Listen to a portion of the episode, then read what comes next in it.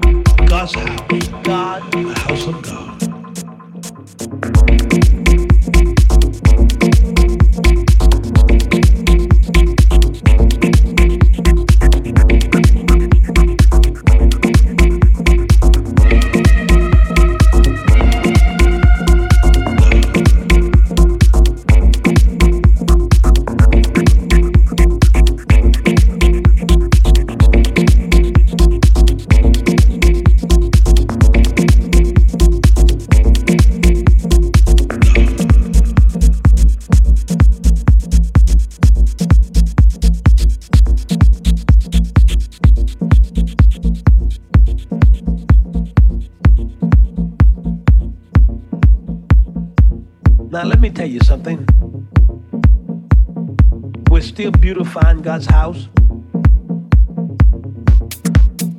I need 100 people to write me this week and send a love offering of $50 or more. Let God use you